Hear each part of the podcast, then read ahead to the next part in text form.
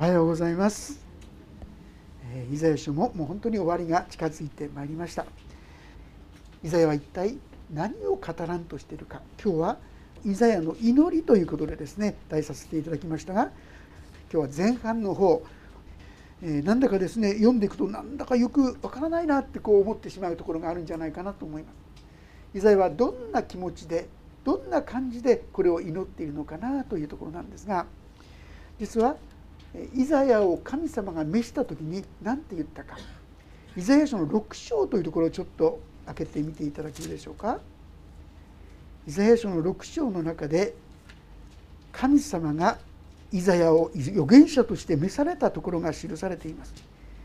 彼は神を見た。もう自分は滅びるとこう言ったんですけどもしかしながら神様が彼のを清めたのでそして誰を私は使わそうか。こういう言葉を聞いた時にどうぞ私を使わせてくださいとイザヤが応答する中で預言者として立たされていったわけでありますけどもその時の神の言葉が9節から記されていますのでちょっと読ませていただきます。6章9節。すると主は言われた。言ってこのために告げよ聞き続けよ。だが悟るな。見続けよ。だが知るな。この民の心を声鈍らせ。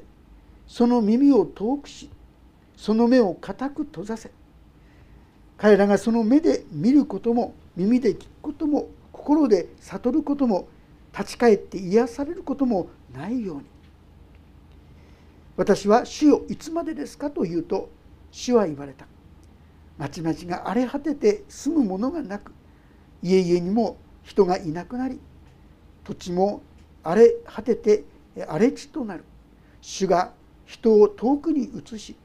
この地に見捨てられた場所が増えるまで。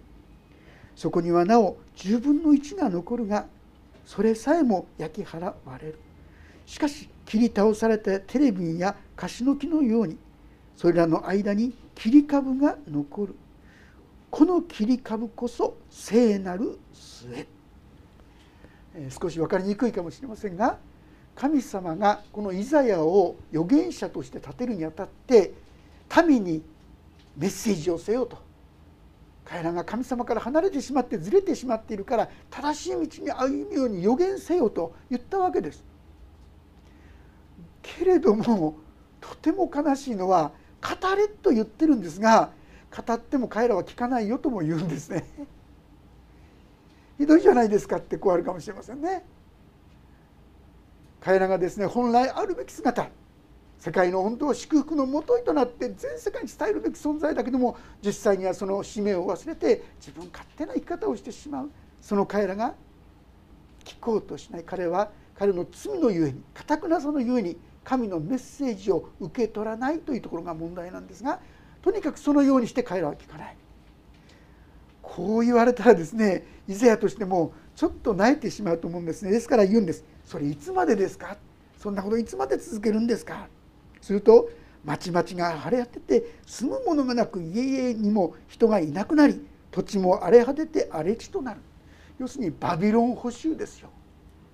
あの神の民であった国都市であったエルサレムがですねなんとバビロンによって滅ぼされてしまうその惨めな悲しい出来事そこまでだっていうんです。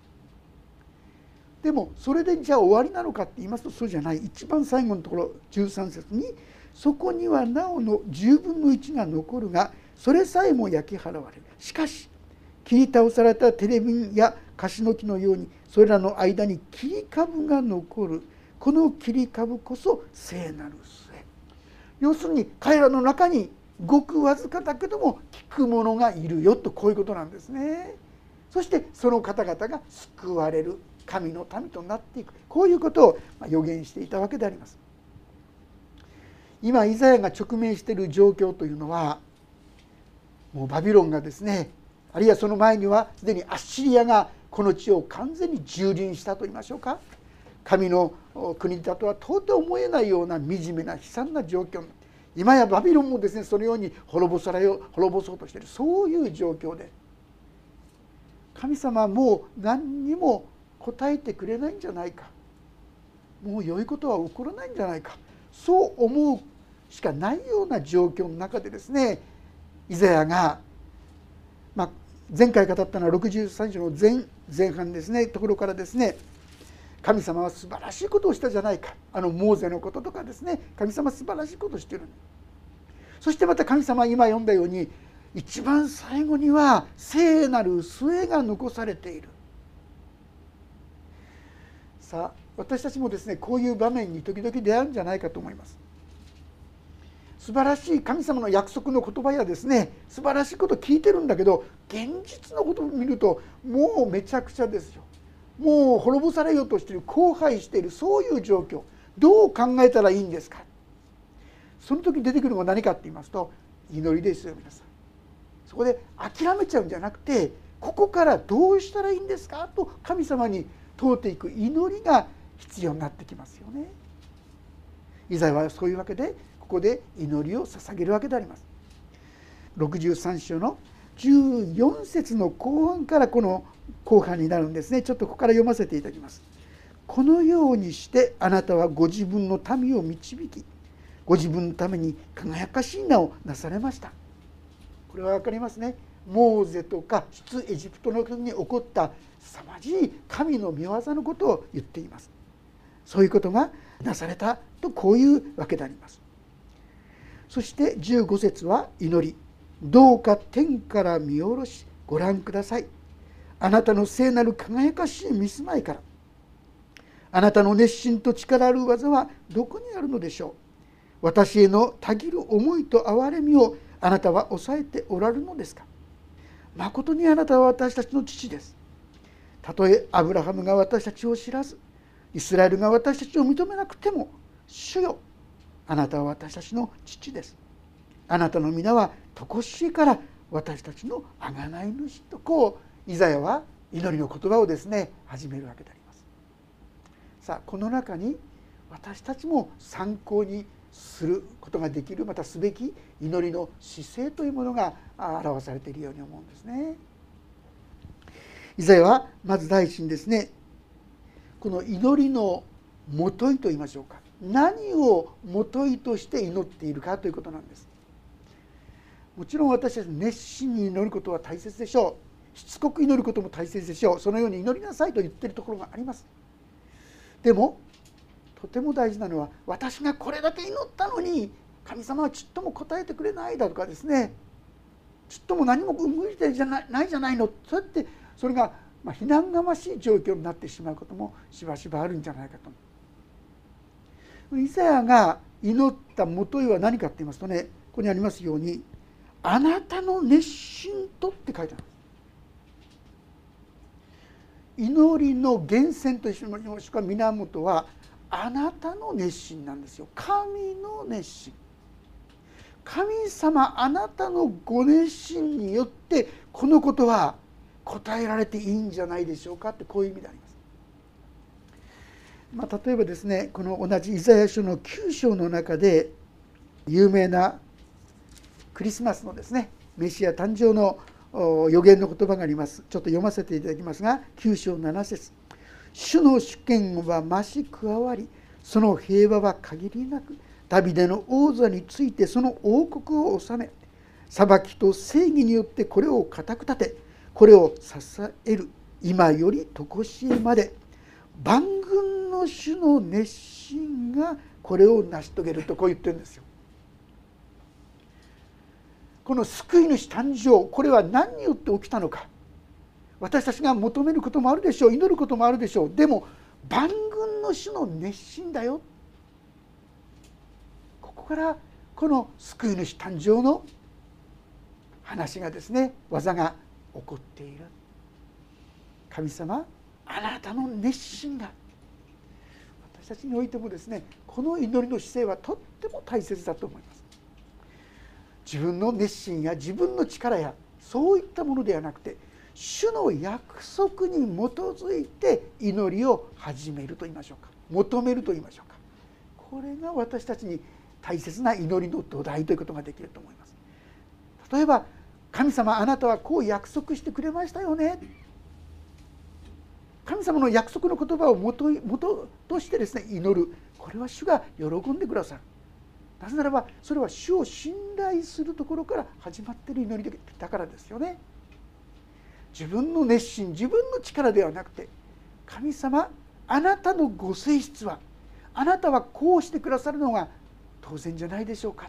なぜならばあなたは愛の方だから。忍耐の方だからいや熱心の方だからとイザヤはこう求めたわけであります。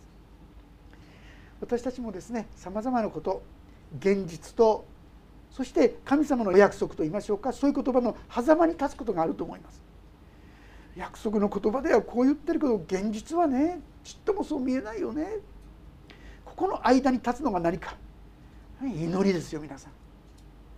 あなたのお約束あなたの熱心がこう言われてるんですからこのことは主よ必ず実現するものと信じます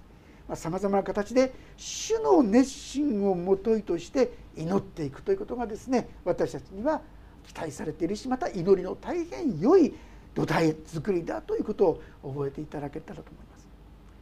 そういう意味で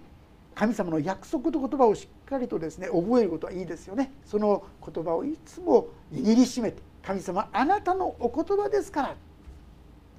あなたのこれは御心じゃないでしょうかっつってですね求めていくことは良いことだと思います。もう一つのこと。それは63章の16節はその前にもう一つこのことはですね関係する言葉として「私へのたぎる思いと憐れみよ」というふうにこう書いてありますね。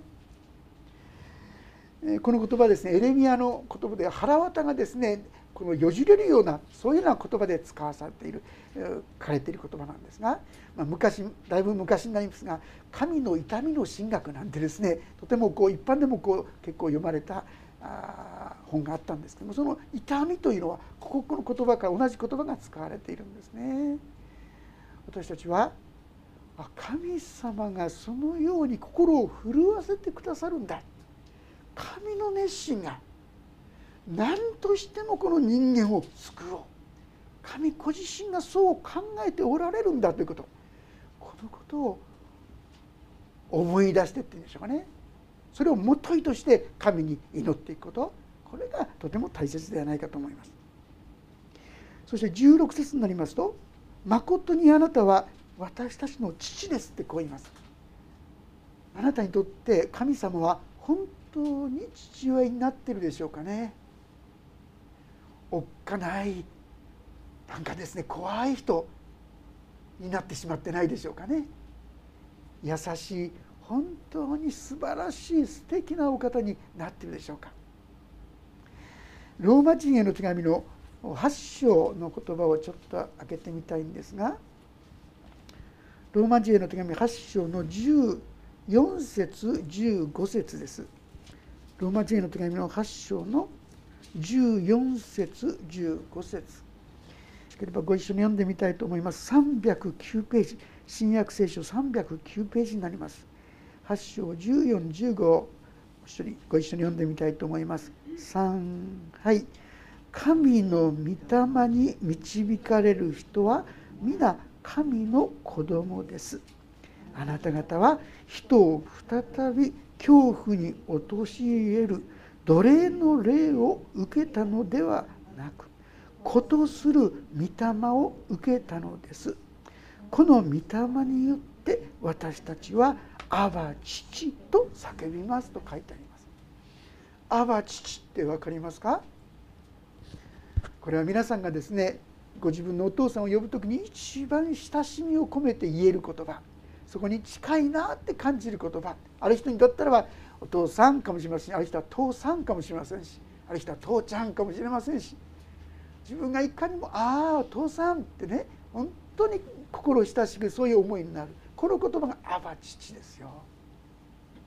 あなたにとってそう言えるようになる御霊が注がれているからだってこう言うんですけども。あなたは今神の子供かどうか。次の言葉でちゃんと検証してみたいと思うんですがヨハネの福音書ヨハネの福音書の1章の12節。あちこち開けて恐縮ですがそこもご一緒に読んでみたいと思います。ヨハネの1章12節13節。そこをお読みしましょう。よろしいでしょうか。ヨハネの福音書1章の1213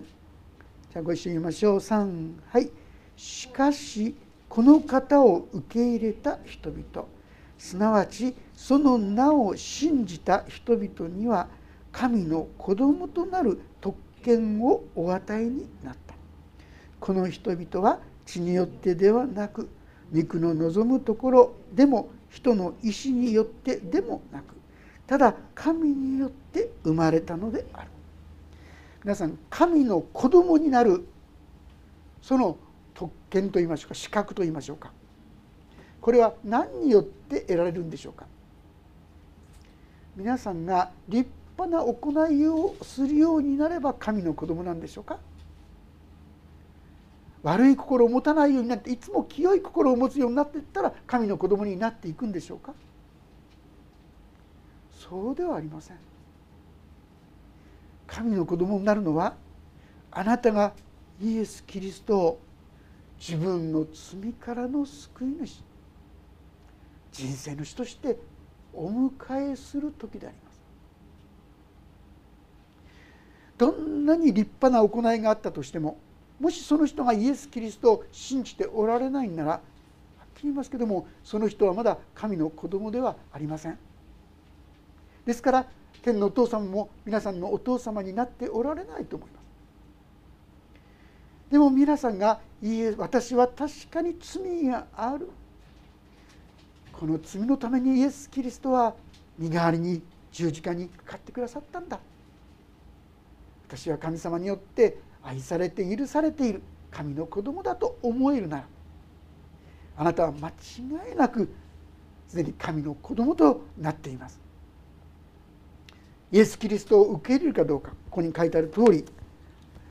この方を受け入れた人々。違いはここです。イエス・キリストを救い主として受け入れてるかどうかです。その人の行いや姿じゃありません。本当に自分は罪人。その救い主としてイエス・キリストを受け入れてるかどうか。その名を信じた。キリストっていうのは救い主ってことですね。油注がれたものって。意味ですけども救い主としてこの方を受け入れた人にその人には神の子供となる特権をお与えになった私はついついですね見た目であの人は神の子供になったとかなってないとかそう考えてしまうかもしれませんが例えばですねずっと長い間ヤクザだった人がイエス・キリストを信じたからといって次の日からですね清い成人のような人になれるかったらそんなこと期待しない方がいいですね。でもその人がイエス・キリストを信じているならその人は間違いなく神の子供です。信じたその日から神の子供です。変わっていくのには時間もかかるかもしれません。でもイエス・キリストを信じたかい信じてないかこれが違いなんです信じた者にはたとえいろんな弱さや足りなさやがあったとしてもあなたは神の子だとこう言ってくださっているいかがでしょうか？この意味において皆さんはすでに神の子供となっているでしょうか？されているでしょうか？もし心配があるならイエス・キリストを自分の罪からの救い主としてどうぞしっかりと受け止めることをなさってくださったらと思います。さあなさった人にはですね何と言ってるか神様はあなたを私の子供だとこう言います。別な言い方をしますとあなたの神が私だよ。あなたの父親が私だよ。それほど近い存在優しい存在受け止めてくださる存在それが神様なんですがそうなってるでしょうか。なんかどっか怖い本当に近づいて大丈夫なんだろうか。特にどっちかというと厳しいですねお父さんに育てられる人。なんかこう神様がちょっと怖い感じの思いを持つこともあるかもしれませんね。先にお父ちゃんと言える存在なんです。誰にも相談できないけど父さんちょっと聞いてよってこれがあなたの神の存在になってますでしょうか？まずこのことをなさってくださったらな。イザヤはどんなことがあってもあなたは私の父だってこう言ってますよ。誠にあなたは私たちの父ですたとえアブラハムが私たちを知らずイスラエルが私を認めなくてもまこれはですね、えー、なんて言うんでしょうかどんなことがあってもという意味で言ってますね。まはっきり言いますとクリスチャン今の違法人である私たちにとって自分がアブラハムの子孫だなんて言われてもですねちょっとピンとこない方も結構いらっしゃると思うんですよ。私たちはある意味で信仰においてアブラハムの子孫になっているわけです。でもそれがよくわからない食ったっていいんです。イエス・キリストをあなたが救い主として信じているならあなたは間違いなくすでに神の子供とされそしてあなたは父なる神様があなたのお父さん優しいお父さんになって守ってくださるお方だぜひですねこうなっているかどうかということをご自分の中で確認してそしてしっかりとあなたのお父さんなんだな。ちょっとずつですねそのように振る舞うと言いましょうか。最初怖くてもちょっとちょっと触りてあ大丈夫だ。だんだんだんだん大胆大胆にですね「父さん」とかね。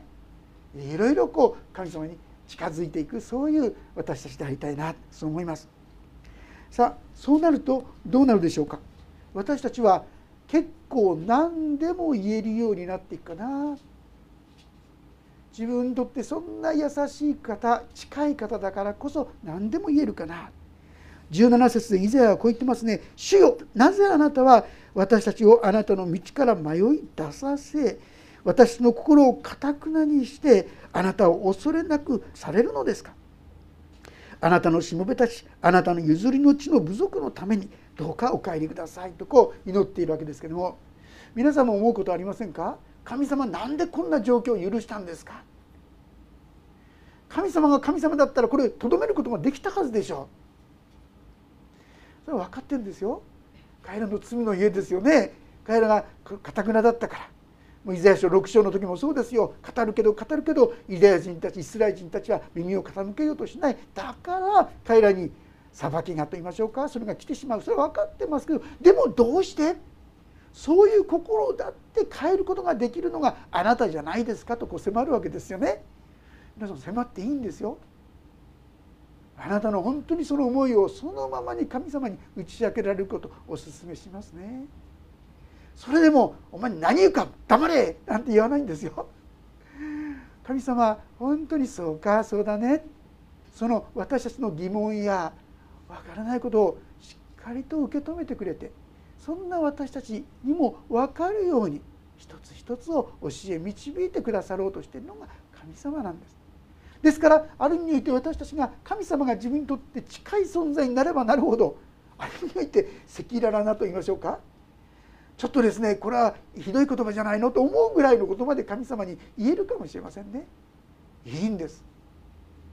神様は私たちの本当の願いを知っていらっしゃる。以前の本当の願いは死を何とかしてくださいって気持ちでしょ？この気持ちをちゃんと神様は分かってください。私たちの心のさまざまな葛藤や思いもですね私たちの本当に文句を言うかのような祈りの中ですら神様それをちゃんと聞き上げてくださる、まあ、実はこれの後に続く5章66章そういうところには確かに神様がこういう彼らのイザヤの祈りに応えられたんだなというさまざまな出来事がですねその中にも記されているんですね。私たちは正直にこの神様の前にそのように祈ることができるようになる祈ることができるためには本当にあなたにとって神様が父親になっていますかというこのチャレンジもしなっていないなと思う方まずイエス様をまだ受け入れてないなと思う方イエス様を受け入れる祈りを。もう一つもう受け入れてるんだけどどうも神様と親しくなれないって方は神様どうぞあなたがもっと分かるように。そしてあなたの優しさや真実が分かってあなたにもっと心を開くことができるように。そんな祈りをですね正直に素直になさることをお勧めしたいとそう思います。さてそういうわけでこのように彼らが言った最後に「どうかお帰りください」とこう言っています。あるいは「あなたの譲りの地の部族のためにどうかお帰りください」先ほどイザヤ書6章から見ましたけども父よ神様よあなたは彼らのために悪い計画を立ててるんじゃなくて素晴らしい計画を立てているんでしょう。そのことをなさってくださいとこう言うわけですよ。私たちはついつい自分の見える範囲自分ができる範囲その限りのことだったら神様に期待もするかもしれないけどどうせこんなの無理に決まってる本当の心の願いがあってもなかなかそういうことを神様に申し上げないそういうことが結構あるんじゃないかなってそう思うんですね。ピリピ書の2章の中には神は御心のままにあなた方のうちに働いて志を立てさせことを行わせてくださるとも記されています。もしかするとあなたの心の中にあることは神様があなたの心に授けてくださった願いかもしれませんよね。だとするならば神様はそれを求めることを喜んでくださいますし期待してくださっているんじゃないかと思います。ルカの福音書の11章というところも挙げてみましょう。ルカの福音書の11章9節から13節。ご一緒に読んでみたいと思います。ルカの福音書の11章の9節から13節です。ページが137ページになります。ご一緒に読んでみましょう。3はい。ですからあなた方に言います。求めなさい。そうすれば与えられます。探しなさい。そうすれば見出します。叩きなさい。そうすれば開かれます。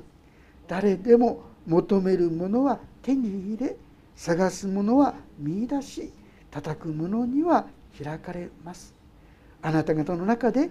子供が魚を求めているのに魚の代わりに蛇を与えるような父親がいるでしょうか。卵を求めているのにサソリを与えるような父親がいるでしょうか。ですからあなた方は悪いものであっても自分の子供たちには良いものを与えることを知っています。それならなおのこと天の父はご自分に求める者たちに精霊を与えてくださいます。ありがとうございます。有名な「求めなさい。そうすれば与えられます」って言葉ですがこれは厳密には「求め続けなさい」ですよね。探し続けなさいですよね。ついついすごく気前がいいと言いましょうか。すぐ諦めちゃう。そうではなくて神様に大胆に自分の本当の願いをですね打ち上げることがよろしいかと思います。ある別の箇所にはしつこく求めるならとも書いてありますよ皆さん。本当に願っているんだったらしつこくもなるんじゃないでしょうか。人間だったらもううるさいしつこいなんて言われるかもしれませんけども神様はそんなことは言わないですよ。よく求めた。それでいいんだよって言ってくださるんです。皆さんの心の願い思いを大胆に神様に申し上げてはいかがでしょうか。求めてはいかがでしょうか。そうして神様が与えてくださる恵みを共に体験していくことができたらなんと幸いでしょう。さあこのように来る時にですねイザヤはどうなったでしょうか？63章の18節の方に行きますけども。あでこの「どうぞお帰りください」という意味なんですがこれはですね一時離れてるって意味があるでしょ？神様は本当にお見捨てになったんで一時だけそのようにちょっと見えなくなってる。だからお帰りください。本当に本来あるべきところに来てください。こう言ってるわけであります。私たちも神様にですね本来なすべきことあるべきことにしてくださいと大胆にこのように期待し求めていくことがよろしいかと思います。18節19節あなたの聖なる民がこの地を所有して間もなく私たちの敵はあなたの聖女を踏みつけました。私たちは常しえからあなたに支配されたこともなく皆で呼ばれたこともないもののようですとこう書いてありますが神様がアブラハムにですねこの地をあなたに与えると言いましたけどもアブラハムにはたったマクペルの二十歳ぐらいしか相続することはなかったんですが約400年を通してエジプトの奴隷となってその後にそこに帰ってくることができたわけでしょ。でもバビロン保守によってあっという間にその地を払われてしまうようなそういうことにもなってしまう。彼らはここに私たちは常しえからあなたに支配されたこともなく皆で呼ばれることもないもののようですというのは彼らが本当に神を信じてない民のようになってしまいましたってことですよね。今の状態を正直に申し上げているわけですよね。そのことを本当に打ち明ける中でどうか彼らを本当に戻してください救ってくださいというのがここで言うこのイザヤのイザヤのためのための祈りということができると思います。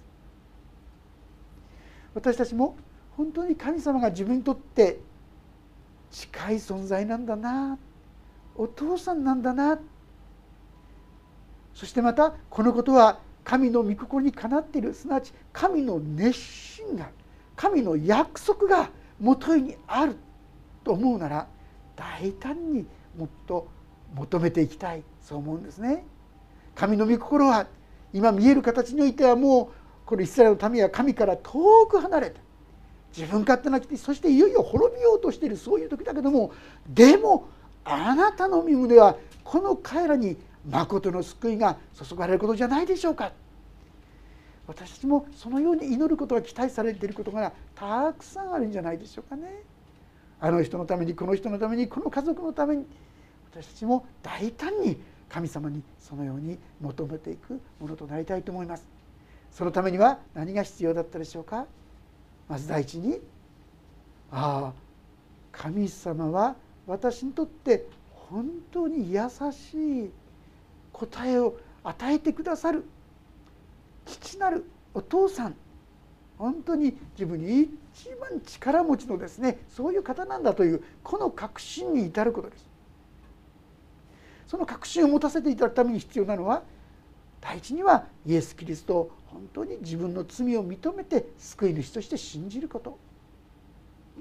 信じているならば神様がもっとよく分かるようにと祈っていくこと。そしてこの神様に信頼してそして大胆に本当の心の願いを神様に申し上げられる。よくですね私が本心本気で祈ってくださいって言うとね多くの人がね自称あでこうでこうでああっていろんなことは祈るんだけど自分の本音というんでしょうかね。それを祈ることがねなかなかできない人が結構たくさんいらっしゃいますよ。自分の本音悲しみも苦しみも憂いもそれを正直に神様に申し上げていく。そういうことができるようになっていく時に私たちは神様との親しい交わりができるようになってきます。そしてそれはさらにですね他の人のためにも大胆にそのように祈っていくことができる。それがないとどうせダメに決まっている。祈ったって変わりはしない。そういうところにとどまってしまう。それはもう神を信じていても信じていなくても変わらないような状況になってしまうかもしれません。そうではなくて神をどうぞあなたの御言葉の約束をあなたの熱心を今ここに実現してくださいと私たちも大胆にですね求めて祈っていくものとならせきたいそう思います。お祈りをいたします。天皇お父様イザヤが悲惨な状況の中ででも神様のお言葉に頼ってそして大胆にこの民のために祈っていきました。主よ私たちも祈るべき課題がたくさんあります。神の約束はこうじゃないですかと祈るべきことがたくさんあります。でも諦めて